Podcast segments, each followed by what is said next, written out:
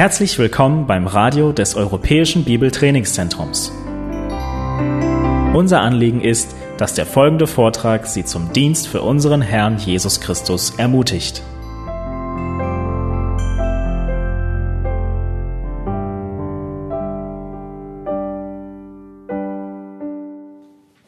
Die Tagen, Tage, die wir im Sommer haben, sind uns so hilfreich. Wir haben im Sommer ein bisschen mehr Licht, wir dürfen spät arbeiten, nicht nur bei der Arbeit, sondern zu Hause, wo wir viele Aufgaben haben, fertig, endlich fertig zu machen. Alles, was wir im Winter bemerkt haben, das repariert wird, können wir endlich reparieren im Sommer. Und als ich jünger war, habe ich einen Akkuschrauber gehabt. Und ich, find, ich, ich denke, dass ich ein Werkzeugsmensch bin. Werkzeuge sind mir auch sehr hilfreich. Und wenn wir Zeit haben im Sommer, diese Aufgaben fertig zu machen, dann möchte ich gern das richtige Werkzeug haben. Aber den Akkuschrauber oder der Akkuschrauber, den ich gehabt habe, war nicht besonders hilfreich. Habt ihr auch das gelebt, wo wir so einen Akkuschrauber haben, dass der vielleicht gut aussieht, der vielleicht gut ladet, aber wenn wir versuchen tatsächlich etwas zu schrauben, dann entdecken wir ganz schnell, dass dieser Akkuschrauber einfach nicht schraubt. Er ist einfach zu schwach. Und wir entdecken, dass dieses Werkzeug tatsächlich unbrauchbar ist für die Aufgaben, die wir haben, was uns nicht hilfreich ist. Oder ich habe auch einen Mietwagen gemietet im Rheinland, wo wir Unterrichten für das EBTC. Und einmal habe ich ein VW Polo bekommen. Und ich habe gedacht, wow, ein VW, ein Polo. Das Auto sah gut aus, sogar sportlich. Und ich habe auch gedacht, jetzt werde ich schnell fahren. Aber wenn ich tatsächlich versucht habe, andere Autos überzuholen, dann habe ich auch etwas gelebt. Und ich habe auch entdeckt, dass dieses Auto vielleicht, können wir nennen, das VW Skateboard. Das Auto war so schwach und nicht besonders hilfreich, wenn wir ein Auto brauchen, das stark ist, das hilfreich ist, das nützlich ist. Das Auto war mir nicht unbrauchbar, aber nicht so hilfreich, schnell zu fahren. Wir möchten gute Werkzeuge im Leben haben. Und Gott möchte auch, dass wir hier als Mitglieder bei der Eckstein-Gemeinde, er möchte, dass wir auch gute und nützliche Werkzeuge sind. Gott möchte, dass wir bereit sind zu arbeiten, dass wir bereit sind zu dienen. Er möchte, dass wir bereit sind, uns hinzugeben. Und das habe, haben wir oft gehört im Brief oder im Buch Titus. Jetzt hier in der Eckstein-Gemeinde predigen wir durch das Buch Titus. Und wir haben gesehen, was Gott von uns erwartet. Er hat im Buch so viele Erwartungen von uns. Und wir möchten diese Erwartungen erfüllen. Wir möchten tun, was Gott von uns erwartet. Aber aus verschiedenen Gründen können wir auch entweder nützlich oder unbrauchbar sein. Es kann sein, sogar wenn wir gute Lehre haben, wenn wir entdecken von der Schrift, was Gott von uns erwartet, wenn wir eine gute Liste haben von Aufgaben haben, es kann auch sein, dass wir entweder nützlich für den Herrn sind oder dass wir nicht so nützlich oder sogar unbrauchbar sind. Aber was ist das Unterschied?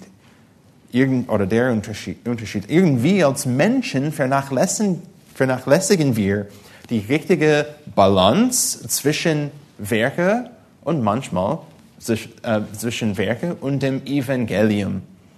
Manchmal denken wir, dass die Werke, dass sie gut sind und dass wir die Errettung für, oder für, manchmal denken wir, dass die Werke, die wir tun, die wir machen, dass sie gut sind. Und manchmal denken wir, dass irgendwie wir die Errettung verdient haben oder dass wir irgendwie gute Werke in uns selbst hervorbringen oder hervorgebracht haben. Oder manchmal denken wir, dass die Werke gar nicht wichtig sind. Wir glauben an Sola Gratia, natürlich durch Gnade allein. Wir glauben, dass Gott uns errettet hat, nicht weil wir gut sind, sondern weil Gott gut ist. Vielleicht, brauch, vielleicht glauben wir das. Aber in diesem Glauben können wir auch gute Werke vernachlässigen, wenn wir denken, meine Werke sind gar nicht wichtig. Sie sind, es ist nicht wichtig, dass ich gute Werke hervorbringe. Oder manchmal sind wir leider so selbstzentriert, dass die Werke Gottes nicht, dass wir die Werke Gottes nicht schaffen. Wir sind zu beschäftigt mit unseren eigenen Zielen und Wünschen, dass wir nicht aufpassen, Gottes Erwartungen zu erfüllen. Oder manchmal sind wir einfach träge. Manchmal sind wir einfach faul und wir machen nicht, was wir machen sollen. Aber heute in Titus 3, 1 bis 8 werden wir zwei Erinnerungen sehen, die uns zum Gott wohlgefälligen Umgang mit der Welt leiten. Wie können wir diese guten Werke tun, die Gott von uns erwartet? Wie finden wir eine Balance zwischen diesen Werken und, das, und dem Evangelium? Und wenn wir diese Balance finden, Laut diesem Text heute werden wir auch sehen, wie wir Salz und Licht in der Welt sein können.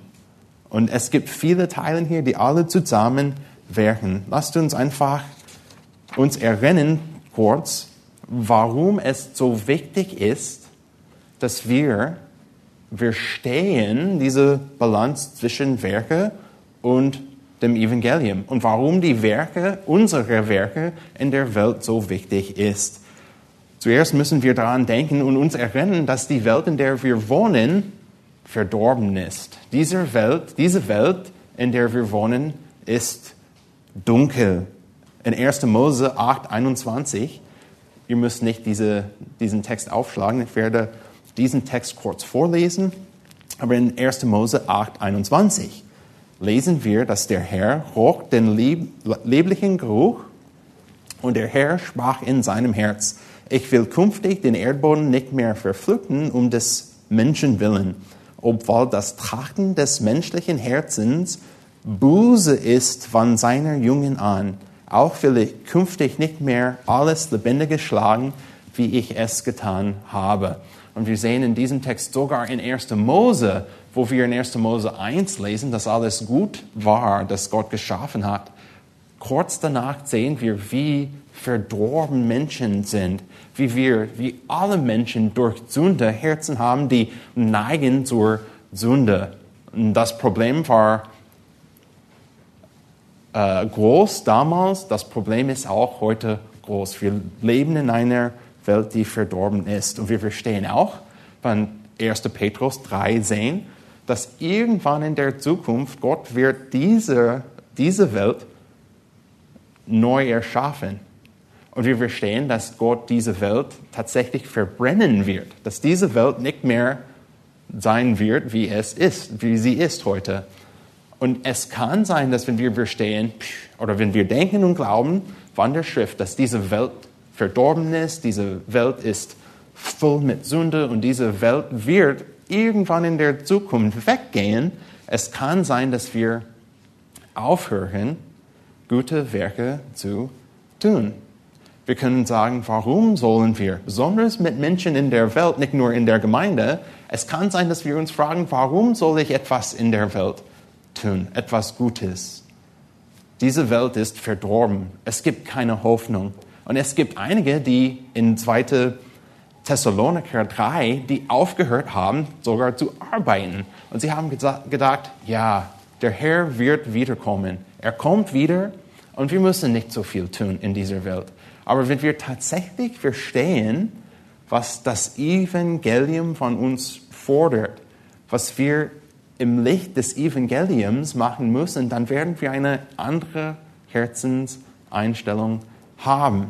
Aber es gibt ein paar gute Erinnerungen, die wir vom Text brauchen. Lasst uns Titus 3, 1 bis 8 vorlesen. Ich werde den Text für uns vorlesen und wir werden sehen, was für Erinnerungen Gott für uns hat bezüglich unserer Werke mit dem Evangelium hier in der Welt. Titus 3.1. Erinnere sie, wer ist sie hier? Die Gemeinde, die, die in, der, in den Gemeinden sind, die Menschen, die zu diesem Punkt Titus lehren muss.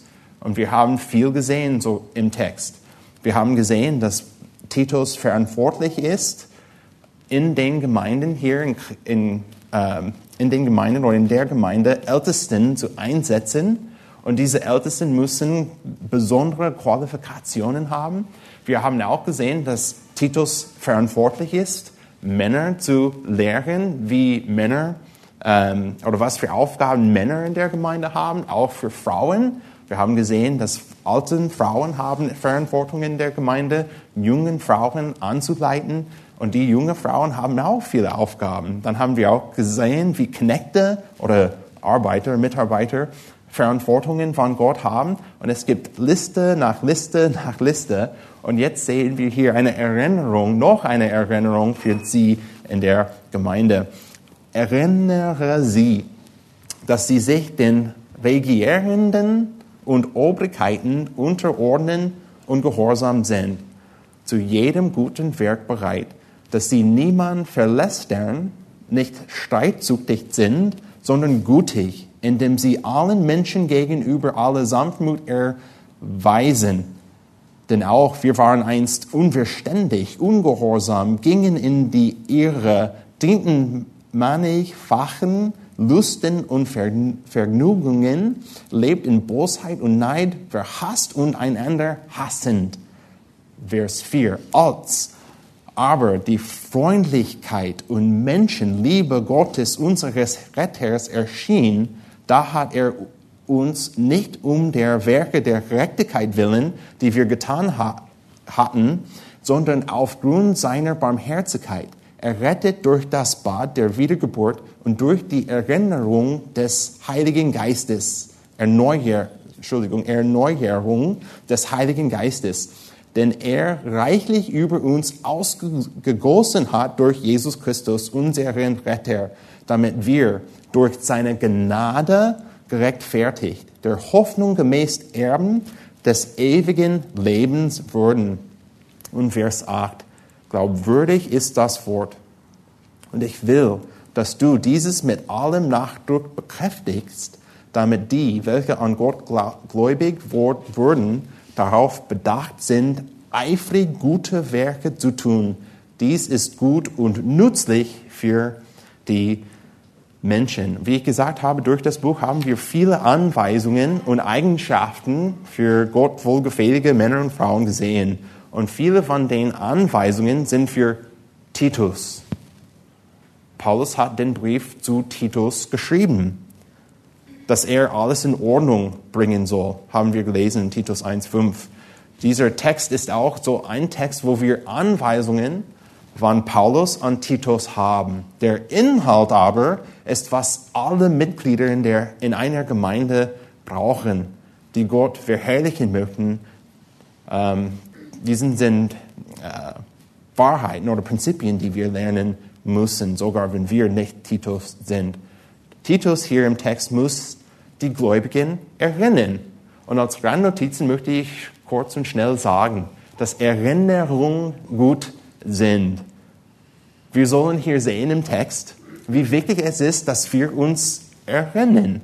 Wir sollen nicht denken, dass der Prediger jedes Wochenende etwas neu zu sagen hat.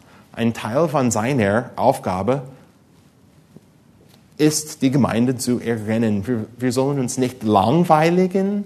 Wir sollen das Gehirn nicht ausschalten, wenn wir etwas Altes hören. Wir sollen uns freuen, dass wir wieder daran denken und daran arbeiten dürfen.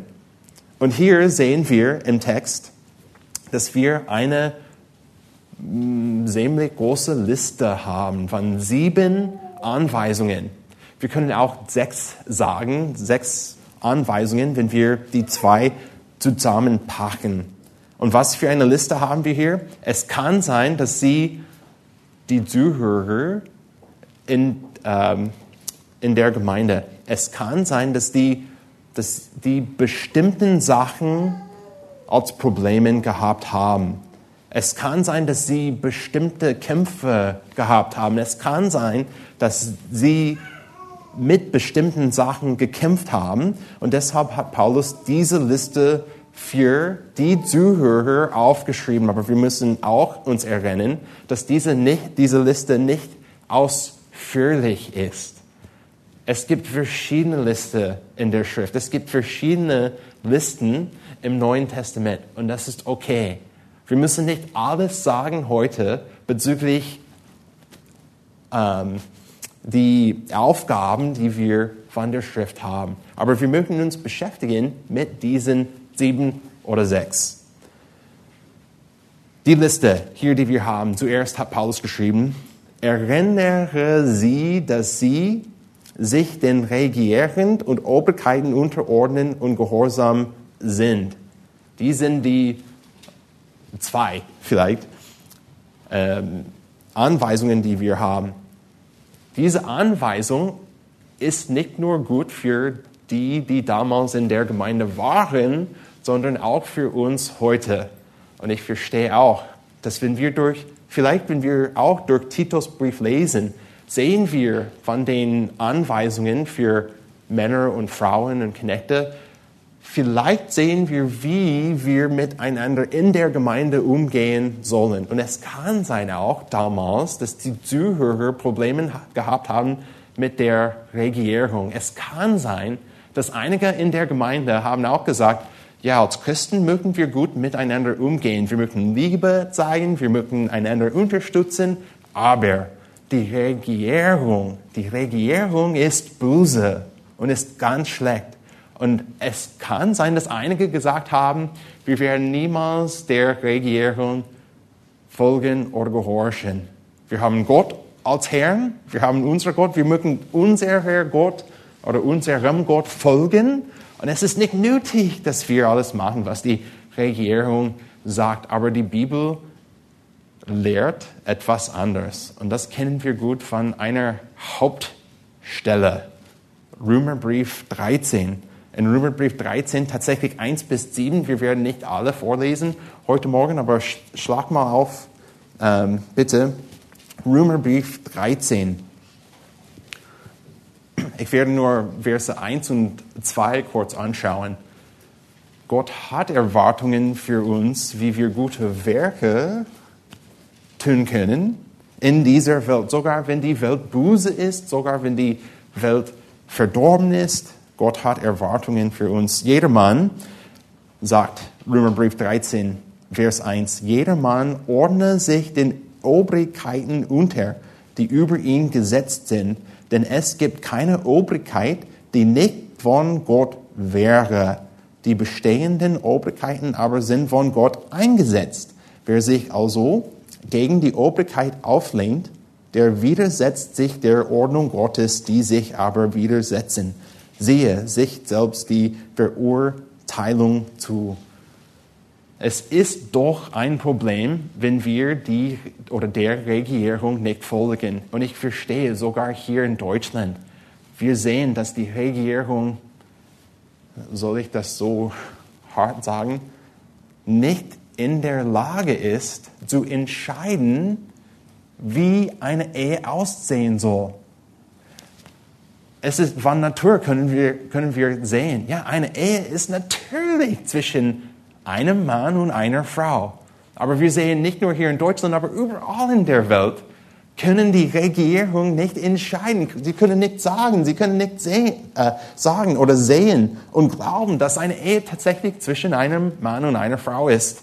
Die Regierung ist nicht in der Lage, biblische Prinzipien zu halten oder hochzuheben oder hochzuachten. Sie machen das nicht. Aber trotzdem hat Gott hier in Römerbrief 13 gesagt, dass er, dass Gott diese Regierungen eingesetzt hat. Und wir als Christen haben eine Verantwortung, die oder uns zu unterordnen. Das ist, was Paulus geschrieben hat für die Gemeinde in Kreta. Das ist, was Paulus zu Titus geschrieben hat. Wir haben auch 1. Petrus 2, 13. 1. Petrus, Petrus 3, äh, 2, 13 sagt auch, ordnet euch deshalb aller menschlichen Ordnung unter um des Herrn willen. Es sei dem König als dem Oberhaupt oder den Statthaltern als seine Gesandten zur Bestrafung der Übeltäter und zum Lob derer, die Gutes tun. Stellt dir vor, als Petrus diesen Brief geschrieben hat, wer war der König damals?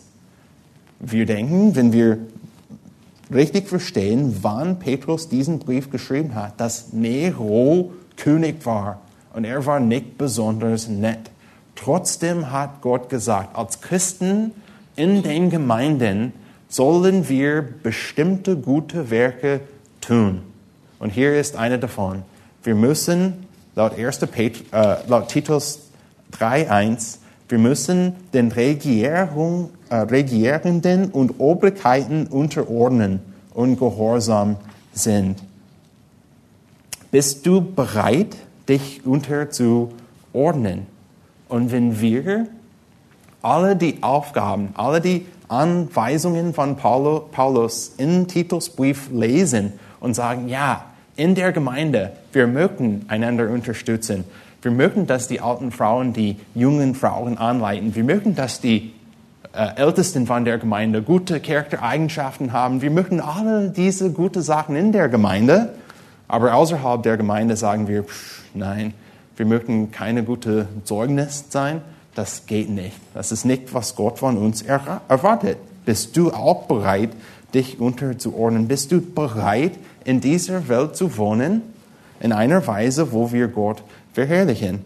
Es gibt ein paar mehr als ein paar anderen. Wir haben noch viel Anweisungen von der Liste. Drittens, Paulus hat gesagt, erinnere sie zu jedem guten Werk bereit zu jedem guten Werk bereit. Wir haben nicht so viel Zeit heute Morgen, viel zu jedem Punkt zu sagen, aber hier haben wir einen Punkt, einen Punkt, der ziemlich klar ist. Zu jedem guten Werk bereit. Die Bereitschaft, gute Werke zu tun, ist auch Gott wichtig. Ziel ist es nicht, ein gutes Werk pro Woche zu schaffen. Jeden Tag sollen wir überragenden guten Werken sein. Gott möchte das, sogar wenn wir in einer schlechten Welt leben, dass wir bereit sind, gute Werke zu tun. Und die können groß sein, die können klein sein. Laut 1. Korinther 10, 31, ob ihr nun esst oder trinkt oder sonst etwas tut, tut alles zur Ehre Gottes. Und wenn wir hier in dieser Welt leben, dann möchten wir bereit sein, wir möchten diese Bereitschaft haben, dass wir immer daran arbeiten, gute Werke zu tun. Punkt 4 hat er gesagt, erinnere sie, dass sie niemand verlästern. Dass sie niemand verlästern. Auch eine Versuchung, die nicht nur schwer ist für die, die diesen Brief empfohlen haben, sondern für uns heute. Und wenn wir über Regierung reden und sehen, was was wir, in, wir sehen, was in der Welt passiert. Es ist so einfach, den anderen zu verlästern. Es ist so einfach, schlechte Worte zu nutzen. Aber erinnert ihr euch, was Paulus geschrieben hat, was wir in der Schrift lesen von Gott in Epheser 4, 29. Wir sehen, dass Gott erwartet von uns, dass wir kein schlechtes Wort aus unserem Mund haben. Er hat gesagt, kein schlechtes Wort soll aus eurem Mund kommen, sondern was gut ist zur Erbauung, wo es nötig ist, damit es den Hören Gnade bringe.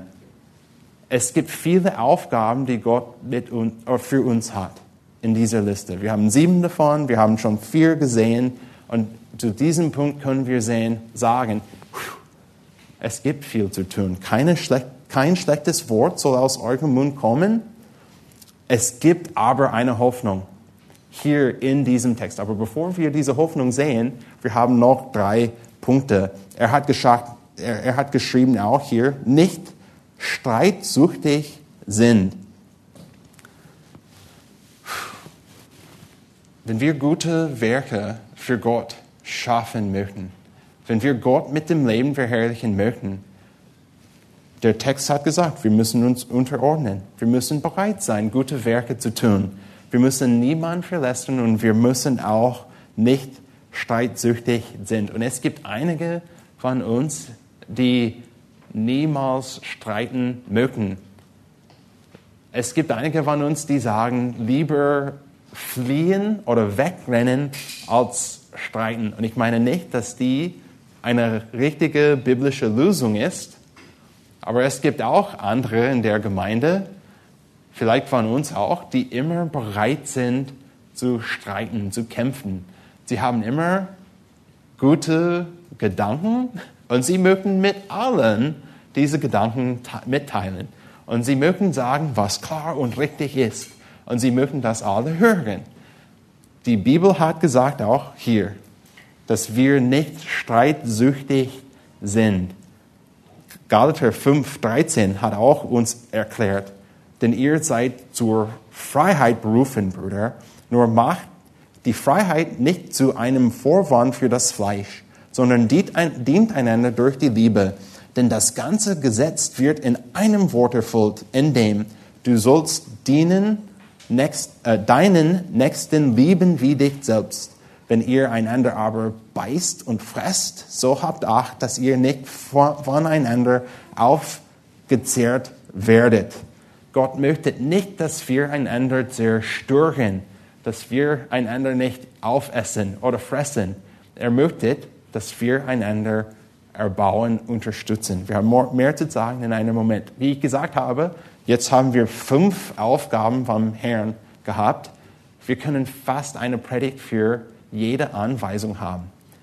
Wir haben nicht so viel Zeit heute Morgen, aber es gibt eine Hoffnung und eine, einen Grund, warum wir die sagen, diese Sachen machen müssen. Aber jetzt haben wir Punkt 6 oder 7, wenn wir 1 und 2 teilen. Sondern gutig, sondern gutig hat Paulus geschrieben in Titus 3 nicht streitsüchtig, sondern gutig. Wir haben etwas Ähnliches gesagt so, äh, in den Predigten von Titus Brief. Und dieser Punkt ist mir sehr wichtig. Diesen Punkt ist mir sehr wichtig, sondern gutig. Und wir können die Bibel lesen und sagen, ah, ein Wort, gutig, das Wort ist gut. Wir können einfach weitergehen. Aber wir müssen vielleicht ein bisschen langsam sein mit diesem Wort. Das Wort hier, das wir im Text haben, bedeutet, dass wir tolerant sind, dass wir großzügig sind, dass wir sanftmütig mit Menschen sind. Und ich meine nicht, dass wir tolerant sind in einer Weise, wo wir Sünde sehen und sagen, mir egal. Sünde in der Gemeinde ist kein Problem. Wenn wir tatsächlich Titus 1.1 bis 3.1 gelesen haben, dann sollen wir wissen, dass Gott möchte nicht, dass wir sündigen. Gott möchte, dass wir nicht nur für Ältesten in der Gemeinde, sondern alle Mitglieder in der Gemeinde, dass wir Charaktereigenschaften haben, die sehr gut sind, dass wir manchmal sündigen, aber die Sünde ist auch kein Problem. Hat Gott, ist, ist diese Erwartung tatsächlich von Gott, dass, und ich soll es so sagen, wenn wir über Ältesten in der Gemeinde reden, hat Gott gesagt in Titusbrief, dass die Ältesten ziemlich gut sein sollen. Aber wenn sie sündigen, ist auch kein Problem. Oder haben wir ein Wort in der deutsche, deutschen Übersetzung gesehen, das heißt tadellos. Haben wir das Wort gesehen? Ja, natürlich. Mehr als einmal haben wir das Wort gesehen. Gott möchte, dass wir nicht mit Sünde spielen. Aber gleichzeitig hat er gesagt, dass wir gütig sein sollen. Und das heißt, es gibt im zweiten Teil äh, des Texts sehen wir ein paar Anweisungen, die uns so hilfreich sind. Aber ich werde äh, zusammenfassen hier. Wenn wir Sünde im Leben des anderen sehen, dann müssen wir gütig sein. Wir müssen nicht sagen, na, die Sünde ist kein Problem, aber wir müssen miteinander umgehen in einer Weise, wo wir die, Barmherz die Barmherzigkeit Gottes und die Gnade Gottes zeigen. Mehr zu diesem Punkt in einer, einer Minute. Und die letzte Eigenschaft, die wir von Titus 3, 1 bis 2 haben, indem sie alle Menschen, alle Menschen gegenüber alle Sanftmut erweisen. Manchmal sind wir einfach hart mit Menschen. Es kann sein, dass wir hart miteinander hier in der Gemeinde sind. Es kann auch sein, dass wir sehr streng sind mit Menschen außerhalb der Gemeinde. Sogar wenn wir Sünde im Leben des anderen sehen, müssen wir Sanftmut erweisen. Und ich werde diesen Punkt erklären in einer Minute. Wir haben hier sieben oder sechs gute Werke gesehen, die Gott von uns erwartet. Jetzt haben wir der erste Punkt oder den ersten Punkt der Predigt. Sei guten Werken gewidmet. Was erwartet Gott von uns? Was haben wir als eine Erinnerung vom Text? Hier sehen wir die erste Erinnerung, die uns zum Gott wohlgefälligen Umgang, Umgang mit der Welt leitet. Sei guten Werke gewidmet. Wir können nicht einfach sagen, wie ich am Anfang gesagt habe, wir können nicht einfach sagen, gute Werke sind mir nicht wichtig. Wir können nicht vergessen, gute Werke zu tun, weil wir sole gratie oder durch Gnade allein betonen. Sogar wenn wir glauben, dass wir durch Glaube gerechtfertigt sind, wir können nicht selbstzentriert sein, so selbstzentriert sein, dass wir die Werke Gottes nicht schaffen. Wir, sind, wir können nicht so beschäftigt mit unserem eigenen Ziel oder unseren eigenen Zielen und Wünsche, dass wir einfach nicht machen, was Gott von uns er, erwartet. Und wir können auch nicht so träge oder faul sein, dass wir nicht tun, was wir tun sollen. Es gibt gute Werke, die wir schaffen müssen. Hier, sind, hier ist eine Liste von Paulus für Titus. Es gibt andere Liste in Kolosser, Epheser. Wir haben Liste überall.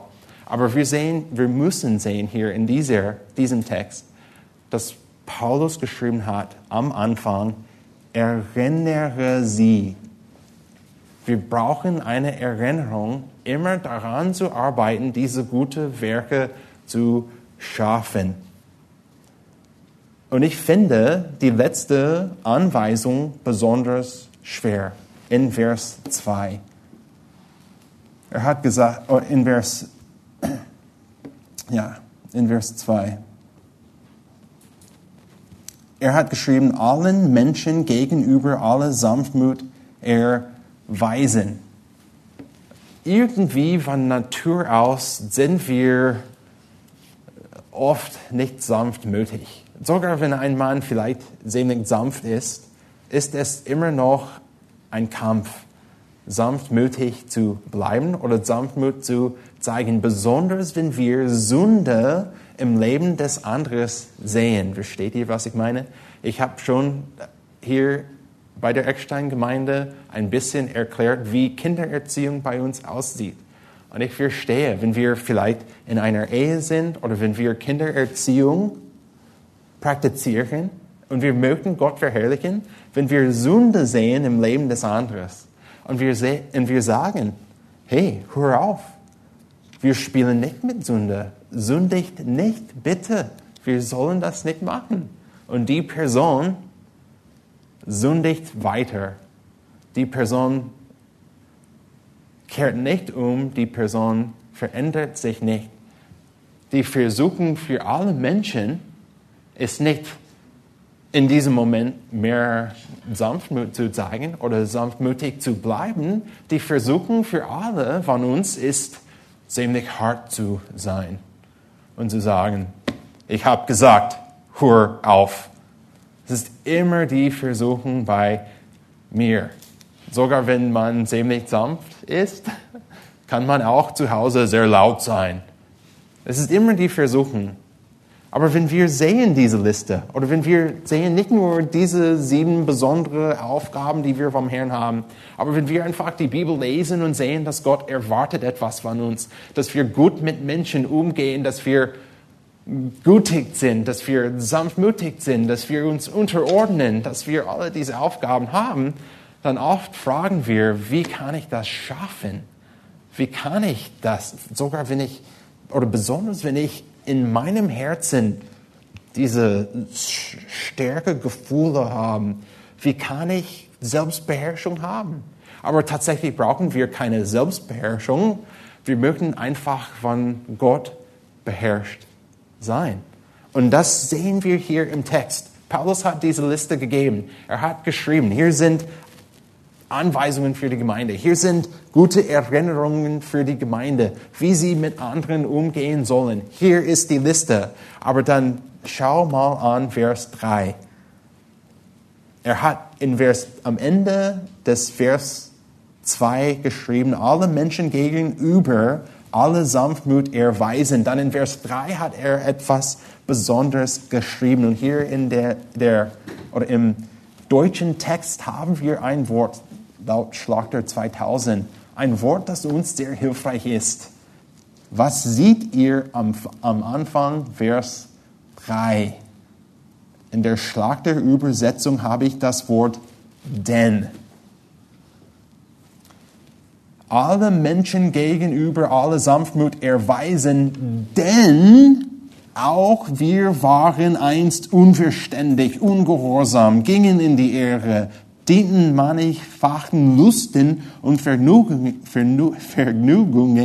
lebten in Bosheit und Neid, verhasst und einander verhassen. Und Paulus hat geschrieben tatsächlich, ja, wir möchten Gott ähnlich sein, wir möchten diese Eigenschaften haben, wir möchten alle diese Aufgaben erledigen, aber er hat gesagt, wenn wir über Sanftmut reden und wenn wir verstehen, dass wir allen Sanftmut zeigen sollen, er hat gesagt, hier ist eine gute Erinnerung für uns alle. Wir müssen uns erinnern, dass wir auch einst unverständig, ungehorsam waren dass wenn wir anderen sehen und die sogar wenn sie, wenn die andere Personen sündigen, wir haben kein Recht von Gott zu sagen, jetzt werden wir streng sein, jetzt werden wir mächtig sein, jetzt werden wir schreien. Gott erwartet von uns nicht. Sogar wenn wir draußen anschauen oder vielleicht wenn wir ähm, spazieren durch Holzmarkstraße gehen und wir sehen die Welt rumherum. Er, Gott erwartet nicht, dass wir hier als eine Gemeinde, als die Eckstein-Gemeinde sagen, wir hassen die Welt. Die Welt ist so schlecht. Wir möchten die Welt umbringen. Gott erwartet das von uns nicht. Gott hat gesagt, wenn wir sehen, dass entweder die, die in der Welt sind, dass die sündigen, dass die mit Sünde, vielleicht sie kämpfen nicht mit Sünde außerhalb der Gemeinde. Oder wenn wir innerhalb der Gemeinde sehen, dass Menschen kämpfen mit Sünde. Wir sollen allen Sanftmut zeigen. Wir, wir müssen sanftmütig bleiben. Wie können wir sanftmütig bleiben? Wie können wir diese Liste von Paulus von Gott tatsächlich erledigen. Wir müssen uns erinnern, dass wir auch Sünder waren und dass wir auch Sünder sind. Wir dürfen nicht draußen schauen oder aneinander schauen und sagen, diese Person oder mein Freund, er ist ein Sünder, er hat Probleme. Wir sollen immer an uns schauen und denken, ich habe Probleme. Ich habe auch mit Sünde gekämpft und für viele Jahre habe ich immer verloren. Laut diesem Text haben wir auch hier in Vers 3 eine Liste, die ich nicht durchgehen werde, aber unverständlich. Mit ohne Gott haben wir kein, keine Chance gehabt, die Bibel zu verstehen, die, die Wahrheit zu verstehen. Wir waren ungehorsam. Wir haben keine Ahnung gehabt, was Gott von uns tatsächlich erwartet. Und in damals, als wir, bevor wir zum Glauben gekommen sind, haben wir einfach gemacht, was wir am besten oder was wir gedacht haben, am besten war. Wir haben gesagt, ja, hier werde ich wohnen, da werde ich gehen, mit dieser Frau werde ich eine Beziehung haben, mit diesem Mann werde ich eine Beziehung haben. Für Arbeit, hier ist, was ich machen möchte, einfach weil wir unsere eigenen Wünsche gehabt haben. Wir gingen in die, in die Irre. Ohne das Wort Gottes haben wir keine Chance gehabt, das Richtige zu machen oder die Wahrheit zu erkennen. Wir haben Lust gehabt, wir haben einfach in der Welt gewandelt und wir haben Hass füreinander gehabt. Aber hier ist die Hoffnung. Nicht, dass wir an unsere Vergangenheit denken und sagen, ja, ich bin auch schlimm, ich bin auch schlecht, ich bin auch ein Sünder. Wir haben auch hier im Text Vers 4. Was lesen wir in Vers 4?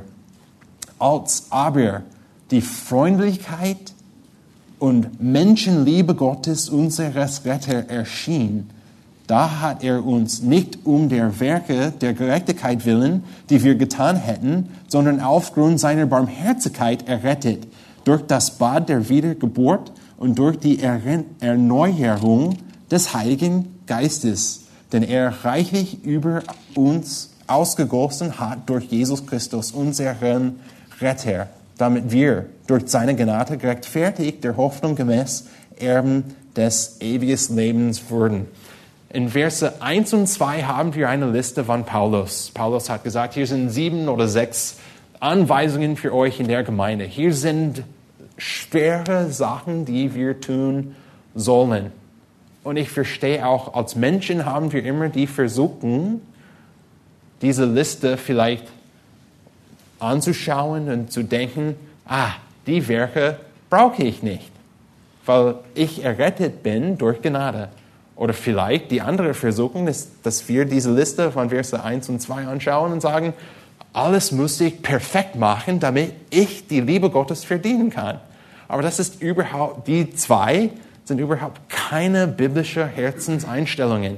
Was Gott erwartet von uns, ist, dass wir, Vers 3, uns erinnern, dass wir auch Sünder sind. Und in Vers 4, dass wir nicht denken, dass wir die Liebe Gottes irgendwie verdient haben. Wir sollen nicht auch denken, dass wir einfach nichts zu tun haben. Wir sollen sehen, was Gott für uns getan hat. Und in Vers 4 sehen wir, dass Gott nicht streng mit uns war. Gott war sehr gnädig mit uns. Hier sind die Worte, die der Text nutzt. Freundlichkeit, Menschenliebe Gottes, Barmherzigkeit. Wir haben gerade gesungen, Gott, du bist Gnade, du bist Barmherzigkeit. Und die ist die Wahrheit. Diese, ja, diese Eigenschaften gehören Gott. Und er möchte auch, dass wir mit anderen so reagieren. Natürlich, dass wir versuchen, das Richtige zu machen. Wir mögen gute Werke tun und wenn wir über gute Werke reden und sagen, dass wir Sanftmut zeigen müssen, dass wir sanftmütig sein sollen mit allen Menschen, wie können wir das schaffen? Dann müssen wir einfach an Gott schauen und sehen, wie er, der vollkommen ist, der Gott, der perfekt ist, der Gott, der niemals gesündigt hat, wie er mit Menschen umgegangen ist oder hat. Was hat Gott für uns getan? Der Gott, der vollkommen ist, was hat er getan? Er ist nicht zur Welt gekommen mit einem Hammer. Und er hat nicht an uns geschaut als die Eckstein-Gemeinde und gesagt, ihr seid Sünder und jetzt werde ich euch alle strafen.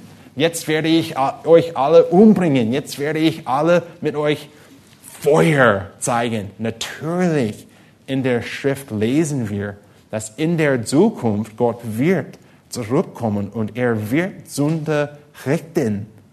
Und wir nehmen das ernst. Wir sagen nicht, nein, Gott ist einfach mein Freund. Wir verstehen, wie Gott tatsächlich ist, aber im Evangelium sehen wir nicht, dass Gott zu uns mit einem Hammer gekommen ist. Gott ist nicht zu uns äh, gekommen, tatsächlich Jesus ist nicht zur Welt gekommen, uns zu strafen, sondern uns die Liebe Gottes zu zeigen. Und wie sind wir zum Glauben gekommen?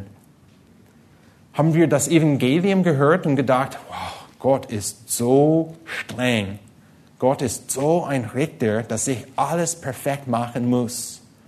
Oder haben wir tatsächlich Römerbrief 2,9 gelebt? Oder 2,4 meine ich, Römerbrief 2,4. Oder verachtest du den Reichtum seiner Gute Geduld und Langmut und erkennst nicht, dass dich Gottes Gute zur Buße leitet. Die Antwort zur Frage ist, ja, wir erinnern uns, wir verstehen, dass die Gute Gottes uns zur Buße leitet. Wir verstehen, dass, wie, dass, dass die Liebe Gottes uns zum Buße leitet. Das ist, was wir auch in Psalm 103, Vers 8 lesen. Könnt ihr Psalm 108 oder 103, Psalm 103 aufschlagen? Dieser Text ist uns besonders hilfreich. Wenn wir verstehen möchten, wie sollen wir mit der Welt umgehen? Paulus hat hier geschrieben, natürlich müssen wir gute Werke tun. Aber hier ist, wie wir diese gute Werke tun sollen. Psalm 103, Vers 8. Barmherzig und gnädig ist der Herr, wie wir heute Morgen gesungen haben.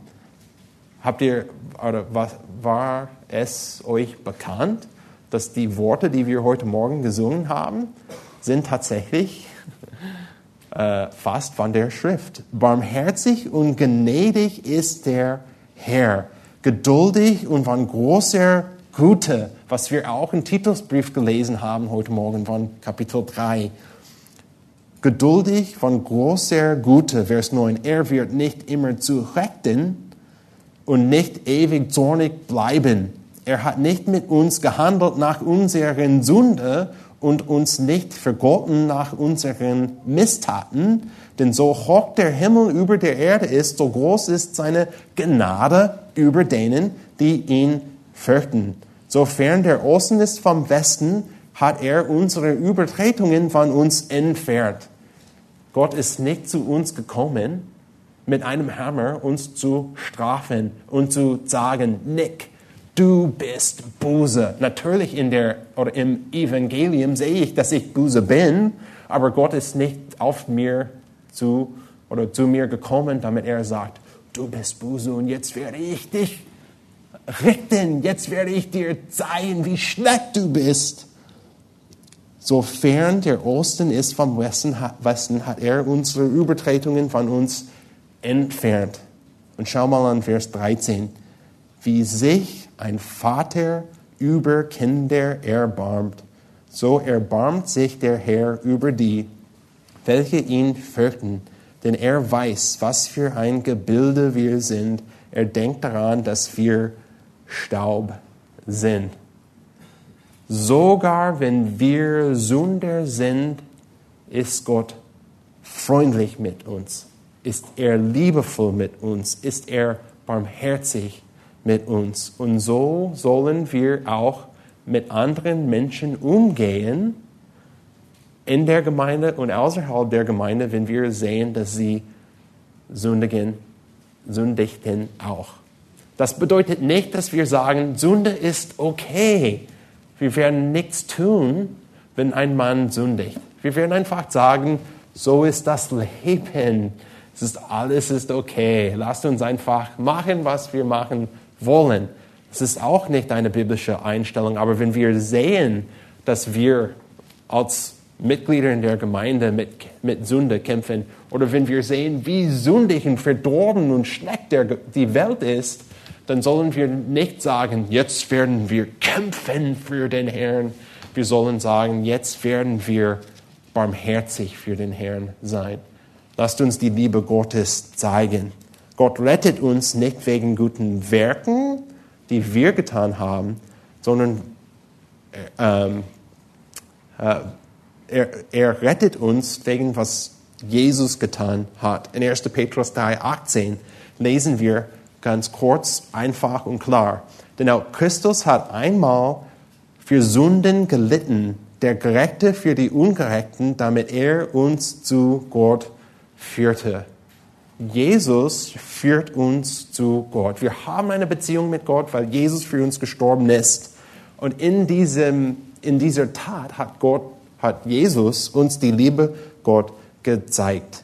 Und das ist, was wir auch machen möchten in der Welt. Wir möchten Menschen zeigen, wie die Liebe Gottes aussieht. Wie hat Gott das gemacht? Titus Brief 3, Vers 5.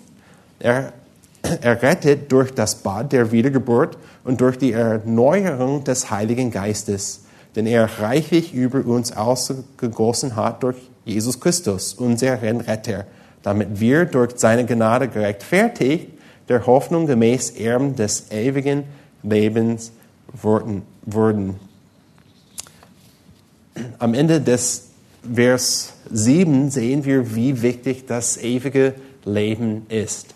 Und ich verstehe auch, dass wenn wir in der Nachrichten lesen, dass Männer dürfen Männer heiraten, Frauen dürfen Frauen heiraten, oder wir sehen, wie äh, sogar Steuer gebraucht ist für schlechte mm, Seele oder falsch oder ja, misshandelt ist oder falsch gebraucht ist, dann können wir auch Zorn haben und wir können sagen, was wir tatsächlich in der Welt machen müssen, ist die Welt verändern. verändern. Wir müssen gute Gesetze haben, wir müssen kämpfen für eine moralische Erneuerung in der Welt.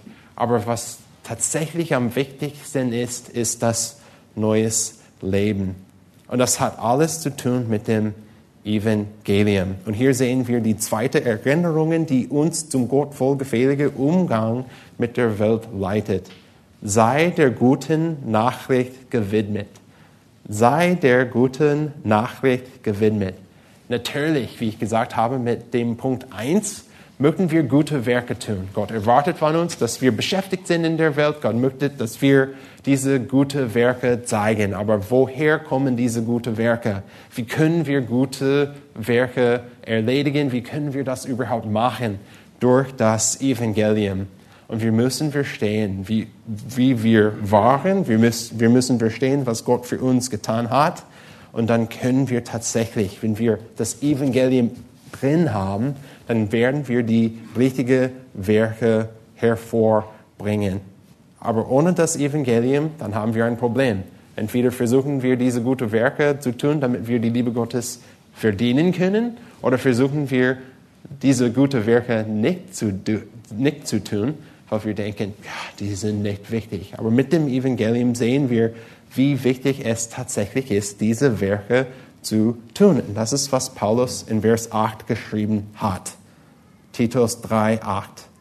Glaubwürdig ist das Wort.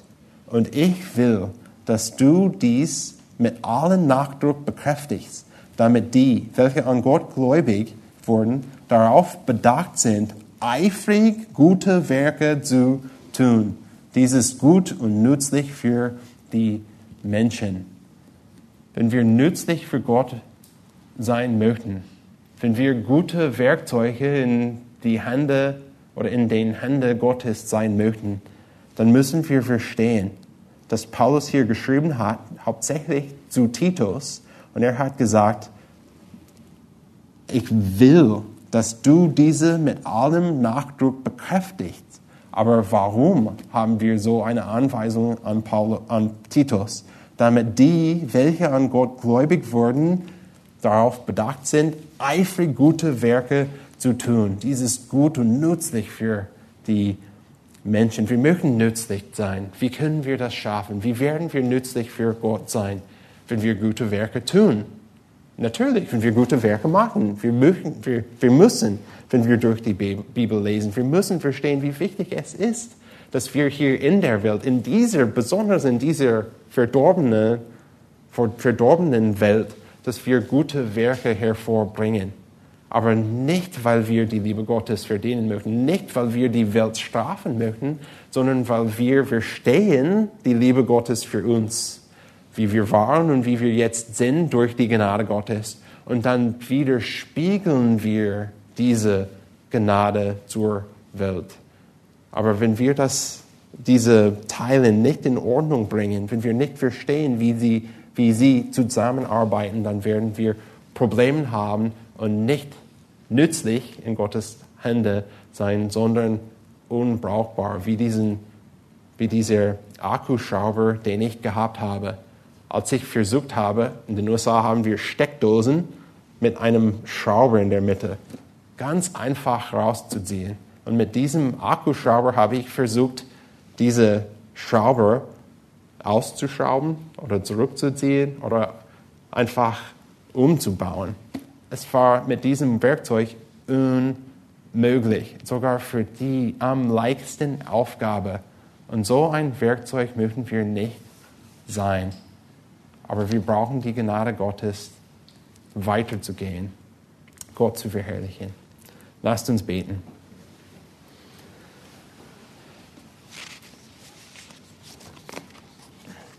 Himmlischer Vater, wir kommen zu dir heute Morgen und wir stehen, wie wir waren, wie wir hier in Vers 3 gelesen haben. Wir verstehen, dass niemand von euch, keiner von uns, keiner von uns äh, ist zur Welt gekommen, vollkommen. Wir waren alle in Sünde geboren. Und vom Anfang an haben wir gekämpft, unsere eigenen Wünsche zu erfüllen und dir nicht zu folgen. Aber durch deine Gnade hast du uns errettet. Wir haben das nicht verdient. Es war einfach von dir, nur von dir, als ein Geschenk zu uns. Und wir glauben, dass Jesus unser Retter ist, dass er unser ähm, Stellvertreter ist, dass er gestorben ist für uns, damit wir neues Leben haben können, damit wir eine Beziehung mit dir haben können. Und Herr, wir möchten dir danken, dass du so gnädig und barmherzig und gutig bist, dass du so freundlich und liebevoll mit uns bist. Und Herr, wir möchten deine Liebe und deine Eigenschaften in dieser Welt, hier in Berlin und auch in Deutschland, widerspiegeln. Wir möchten strahlen, dass, wir möchten das Evangelium strahlen. Wir möchten zeigen, was es bedeutet, errettet zu sein, Gott zu lieben, was es bedeutet, den Nächsten zu lieben mit alle, äh, äh, äh, als uns selbst. Aber diese Eigenschaften, diese Aufgaben, die wir haben, kommen nicht von uns selbst. Wir brauchen deinen Geist, uns zu helfen, uns zu führen. Sei mit uns diese Woche, hilf uns weiterzugehen im Wandeln mit dir. Amen.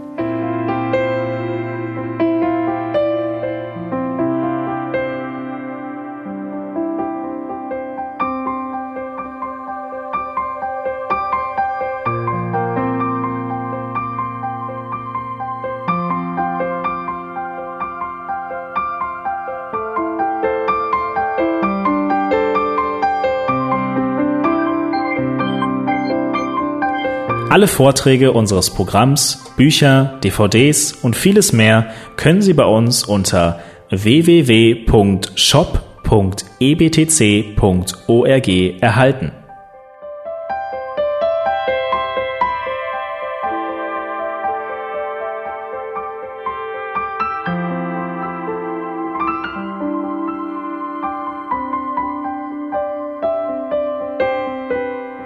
Radio Neue Hoffnung ist frei und ohne Werbung nur aufgrund Ihrer Spenden möglich.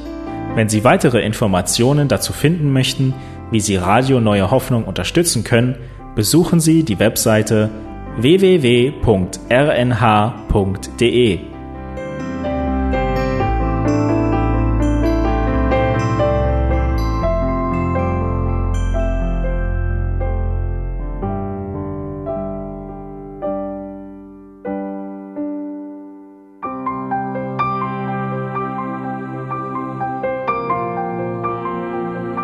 Die Sendezeiten des EBTCs sind Montag, Mittwoch, Freitag und Samstag jeweils von 10 bis 11 Uhr.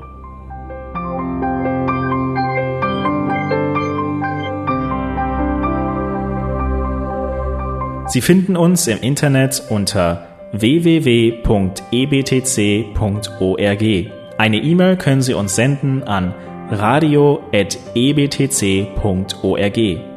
Telefonisch erreichen Sie uns unter 0049 3060 988 610. Unsere Postanschrift lautet an der Schillingbrücke 4 in 10243 Berlin, Deutschland.